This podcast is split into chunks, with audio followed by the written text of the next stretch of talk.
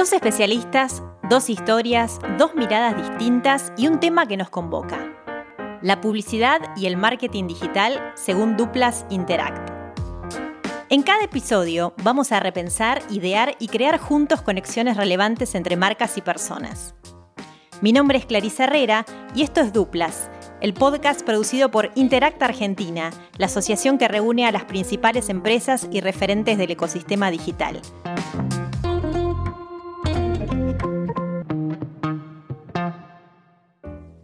Y hoy, la dupla que me está acompañando está conformada por Connie de Muru, VP Latam y partner de Rap, y Mariano Repeto, co-founder y CEO de Lanza Llamas. ¿Cómo les va? ¿Qué dicen? ¿Todo bien? Muy bien, muy bien. Muchas gracias por esta invitación. Lindo compartir. ¿Qué tal, Marian? ¿Qué tal? Encantado. Bien. Bueno, esta, esta dupla que me acompaña hoy es para charlar nada más y nada menos que de los nuevos desafíos para la industria del ecosistema digital. Antes lo llamábamos agencias hace unos años. Bueno, vamos a indagar un poco con los invitados que tenemos hoy si esto sigue siendo así o cuáles son las oportunidades en tiempos que son de transformación y de incertidumbre para la economía, para la sociedad y también para el mundo de la industria digital. Entonces, un poco la primera pregunta eh, con la que quiero inaugurar esta charla, eh, chicos, es esta, la etimología, digamos, la palabra agencia. Cuando hablamos del ecosistema digital, seguimos hablando de agencias, seguimos hablando de empresas, o sea, ¿Cómo, sería la definición o cómo podemos abordar este nuevo este momento? A ver, Connie, ¿querés arrancar?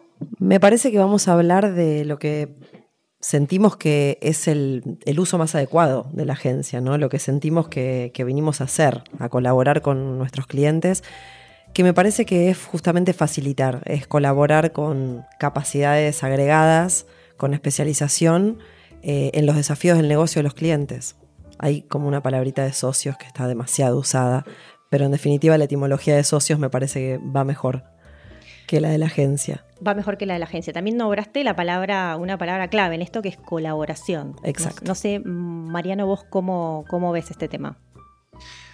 Colaborar es como una esos mantras de época. Em, a veces, este, cuando estabas haciendo la pregunta, eh, tenía varias imágenes que en el fondo uno lo que hace es darle al otro una visión que por algún motivo el otro todavía no llegó o no conoce. Eh, entonces creo que si bien estamos todo el día tratando de encontrar alguna otra palabra, agencia, para que el otro se sienta eh, seducido por uno también, creo que mm, la magia de, estas organizaciones o de estos equipos es eh, estar en constante mutación. Te diría que por ahí me gustaría pensarnos como mutantes y siempre adaptándonos un poco a lo que va a venir, porque quizás uno de los grandes desafíos que tenemos como, como jugadores en las industrias creativas en sentido amplio es estar siempre leyendo lo que va a venir. Y eh, un poco cuando hablamos de eh, el diferencial que tienen hoy eh, estas empresas digitales, por decirlo de alguna manera, hablamos mucho de colaboración, hablamos de seducción, ¿Cuál es el, diferencial que tienen hoy frente a, otras propuestas que tiene el mercado? Por ejemplo, hay, eh, consultoras que ofrecen, o sea, consultoras que tradicionalmente estuvieron en el mundo de la consultoría, que hoy también se meten y tienen puntos en común con servicios que pueden venir de la industria publicitaria digital o de las empresas del ecosistema digital. Eh, ¿Hay una, digamos, algo que pueda dividir estos diferentes protagonistas de la industria? Algo que diga, esto es una cosa, esto es otra, estamos más bien en un mix, Connie. Para mí la palabra es más, em, es justamente agregar sobre las especializaciones de cada uno lo que tiene para aportar en una mesa. Me encantó lo de jugadores porque siento esto de una mesa que no se termina de completar si no estamos todos y eh, me parece que es la única forma de colaborar hoy em, siendo protagonistas del mundo digital dentro del ecosistema de ese cliente, que es mucho más amplio también y que tiene que ver con sus canales de distribución, con, con otros tipos de actores, con su logística, con muchas otras cuestiones en donde nosotros estamos operando soluciones de comunicación que tienen que estar en línea muy, en una sintonía muy perfecta con eso que está pasando en el negocio.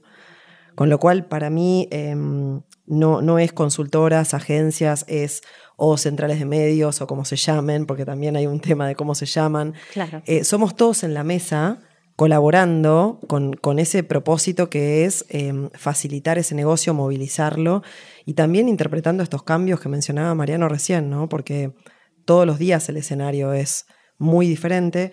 Creo que cuando hablamos de diferencial yo me pararía en que para la industria digital el resultado está arriba de la mesa todo el tiempo. No, no, no es algo que aparece al final de un proceso está presente y, está mirado y, atendido como para poder retroalimentar lo que estamos haciendo. Para vos también, este, Mariana, el tema del resultado está como presente ahí en todo el proceso. ¿Por qué no habría de ser así, no? Em, yo creo que también resultado es una palabra que me trae a la mente el concepto de confianza, que si bien también es otro término que creo que ha hecho que todas las sociedades existan o que puedan avanzar, Em, yo creo que las agencias, o vamos a ponerle un nombre más amplio, ¿no? Como decía Connie recién, em, estamos bastante motivados y, entusiasmados en realmente en poder aportar valor al otro, porque si no, no habría razón de existir. Es como si vos realmente no haces un cambio en lo que vos traes a la mesa de trabajo, no habría ningún motivo por el cual te vuelvan a llamar. Eh, entonces me parece que eso es lo más eh, interesante, que creo que cuando dice con el resultado pienso que cliente no contento, cliente que no vuelve a llamar. Eh, y hoy ustedes sienten que los, los servicios que ustedes están ofreciendo, los clientes que llegan a ustedes, llegan por el mismo tipo de, no sé, asesoría, problema, necesidad, o sea, pueden identificar un promedio por los cuales llegan los clientes a ustedes o es algo más bien más heterogéneo de lo que pasaba quizás 10 o 15 años antes? ¿Querés, Mariano, arrancar vos esta vez? Mira, a veces, eh, viste, ¿qué son las agencias? Y es lo que a veces lo que el otro necesita. Eso Me gusta eso. Eh, eh, hay que adaptarse no, solo al negocio o al momento, sino como a la. A, veces siento que, que, los clientes vienen con insatisfacciones o con deseos y no saben bien cómo manifestarlos, pero quieren un cambio y que por algún motivo eh, internamente como están hoy no lo pueden lograr. Entonces en algún punto uno es eh, un espacio primero de dudas del otro, eh, después de mucha de mucho deseo, buscando una solución, aquello que parece como imposible o improbable.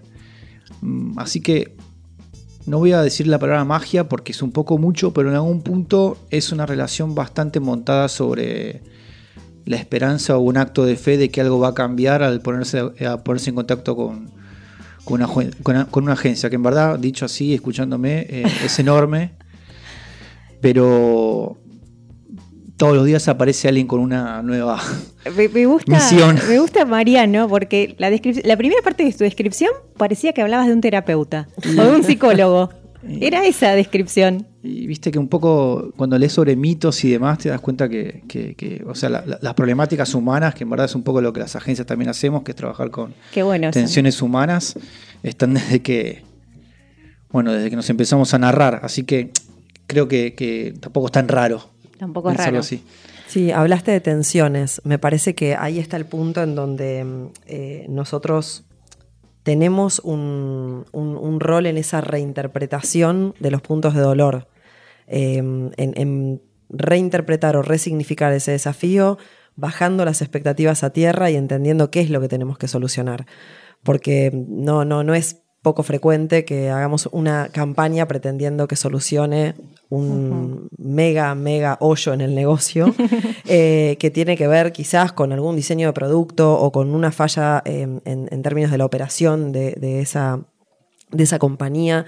Y me parece que ahí el, el, tener conversaciones abiertas sobre el de dónde hasta dónde vos esperás que yo te resuelva este conflicto o de dónde hasta dónde vamos a hacerlo juntos con otros jugadores que hacen a que se resuelva ese conflicto.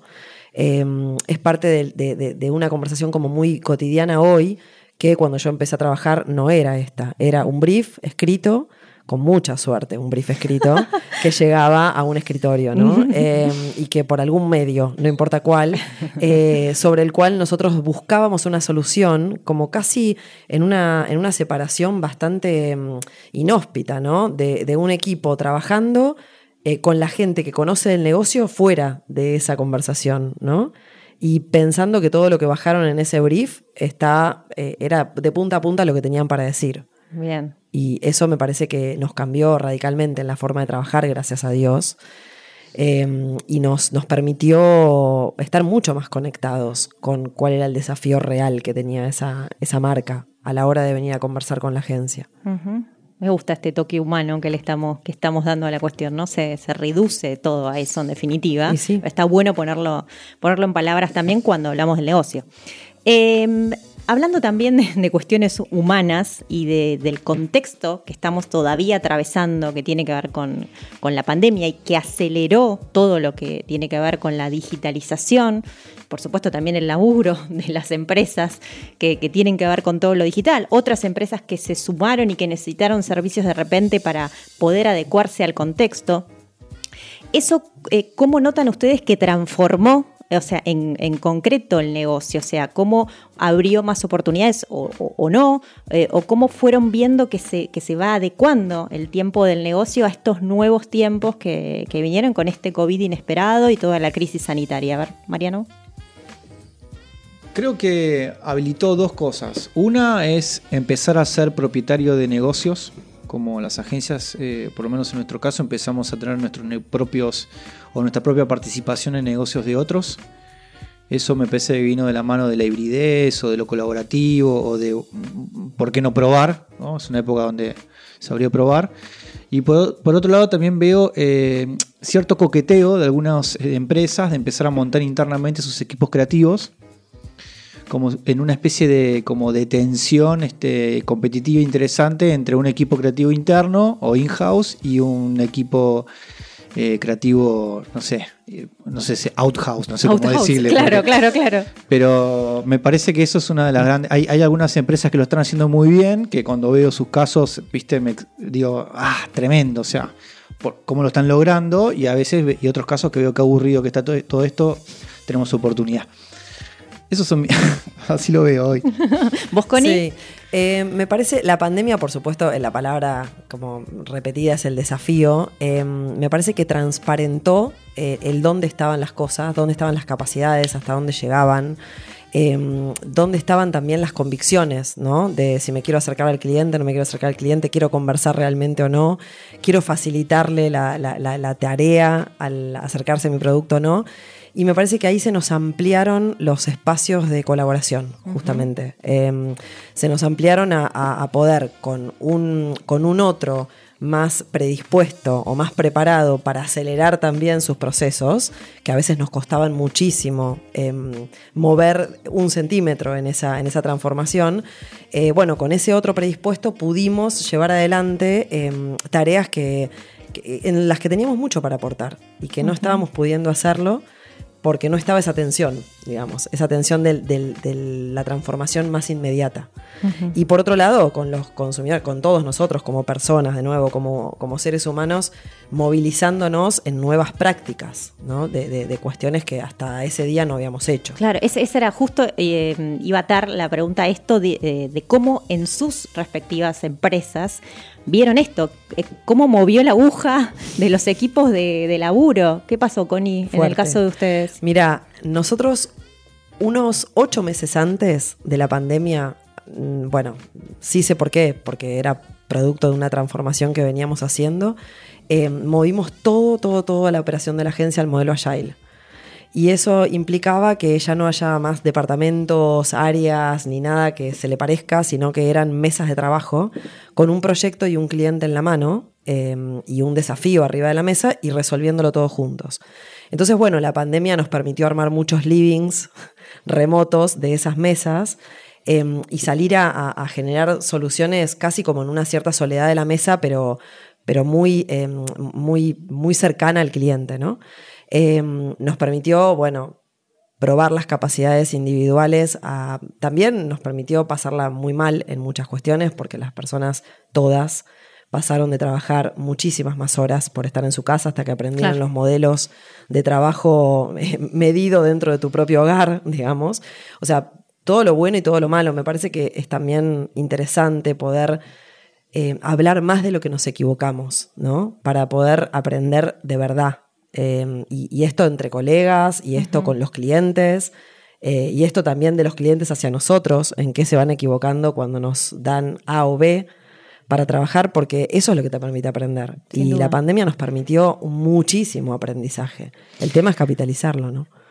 Marian, ¿qué pasó en el, caso de ustedes? ¿Notaron alguna, imagino, gran diferencia en la forma de trabajar? ¿En algo agilizó, Sí, no- nos cambió? invi- nos invitó a, a maximizar algunos eh, atributos que teníamos como organización y por ahí no estábamos tan conscientes que le podría decir el nombre de cultura, que mm, es- nos llevó, por ejemplo, a armar un club cultural alrededor de, de la, de- Lanzallamas. Lindo. Armamos un bar y es como un café cultural, viste, que, que, que cuentan un poco que como que las revoluciones hicieron en los cafés, viste, y que las universidades nacieron en los cafés. Sí, Entonces, sí, como que Lo que quisimos- se escribe en la servilleta. quisimos jugar con eso, de, de volver a, a resignificar el encuentro. El punto, veníamos de no sé cuánto tiempo haciendo encuentros en, eh, en la nube.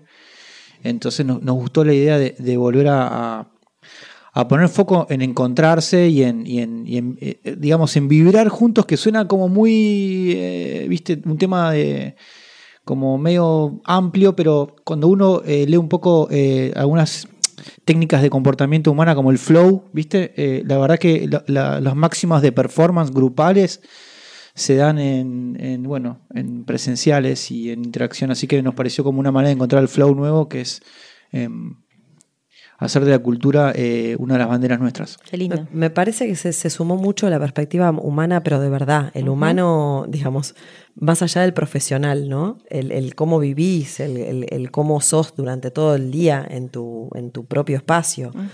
eh, se sumó mucho, digo, el conocer a la familia del otro, y, y no solamente entre la agencia, sino también con los clientes. Con los clientes. Bueno, lo llevo em, como para, para ir cerrando la, la- conversación central de, de hoy al tema de la economía del conocimiento un poco, ¿no? Si, eh, si hablamos de cuáles son las oportunidades para el, el ecosistema en general digital eh, argentino, bueno, este se aparece como, como, una, como una gran posibilidad, a veces con algunos obstáculos, ustedes me dirán cómo, cómo lo ven, pero bueno, eh, esencialmente cuando nuestra nuestro pueblo tiene tantos inconvenientes con tantas cosas, bueno, ahí aparece como algo que puede ser muy bien aprovechado, o bueno, ustedes me dirán cómo, cómo lo ven. ¿Vos cómo lo ves, Mariana, como oportunidad también para las empresas digitales? Nosotros estamos como destinados a, creer en nosotros porque es la, es la manera de, de- de entusiasmo una bandera. Yo creo que nosotros tenemos una, una curiosidad muy grande, me parece que es un gran atributo. Eh, después hay otro ejercicio claro, es el mundo de la capacidad de servicio. Ahí hay un aprendizaje alto y cuando uno exporta se da cuenta que el servicio es casi tan importante como la creatividad.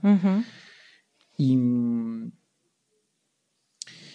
y la verdad que te, te pone también a tono con lo que pasa en el mundo. Eh, es una linda época porque lo que a veces lo que uno hace para el mercado local también está en la misma velocidad cultural que lo que hace para el mercado global.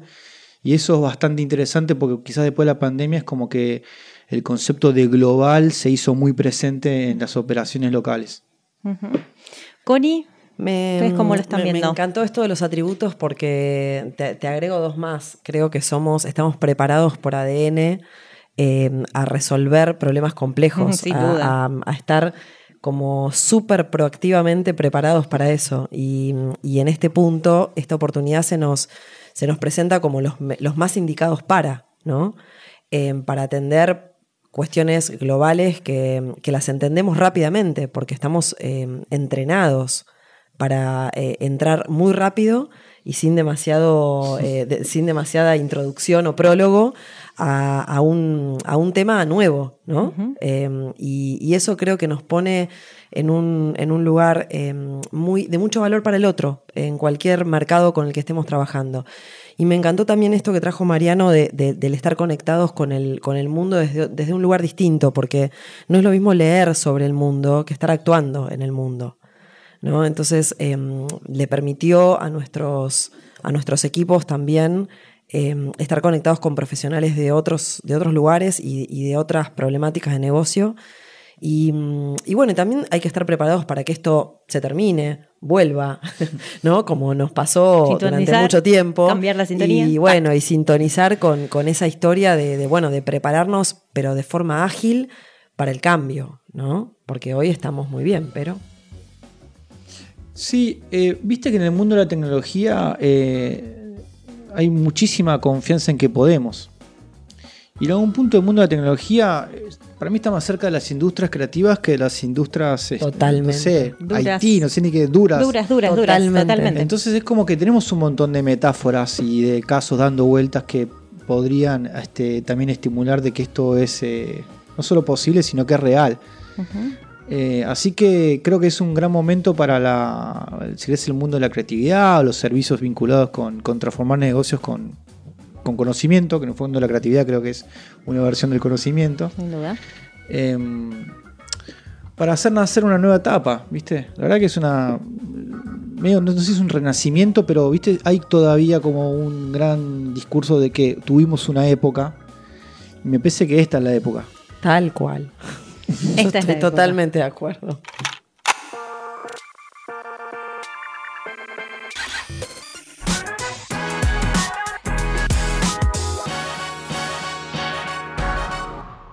Bien, y en esta sección que hemos dado en llamar 3 de 2, esta dupla nos va a decir tres ejes, tres hashtags, tres palabras clave en las cuales tenemos que poner foco para el futuro, en este caso del negocio, de, de, del ecosistema digital, de las empresas digitales. Mariano, el aire es tuyo. Me encantaría eh, que el hashtag de las agencias sea inteligentes y emocionales. No solo porque creo que nos define bien, sino que creo que lo que nosotros mejor podemos hacer por un cliente, que es convertir a sus marcas o a sus negocios en, en emocionalmente inteligentes, que es lo que los va a hacer crecer, que digo, no lo tengo que comprobar, sino que eh, está, digo, todo lo podemos ver a eso. ¿Ahí estamos o te queda alguna? Ah, bueno, ¿puedo seguir jugando? Una, eh, una, una más, creo que dij, dijimos dos, ¿no? Ah, eh, te, te, faltaría una. Y curiosidad y entusiasmo, porque uh -huh. si no me dedicaría a otra cosa. Connie.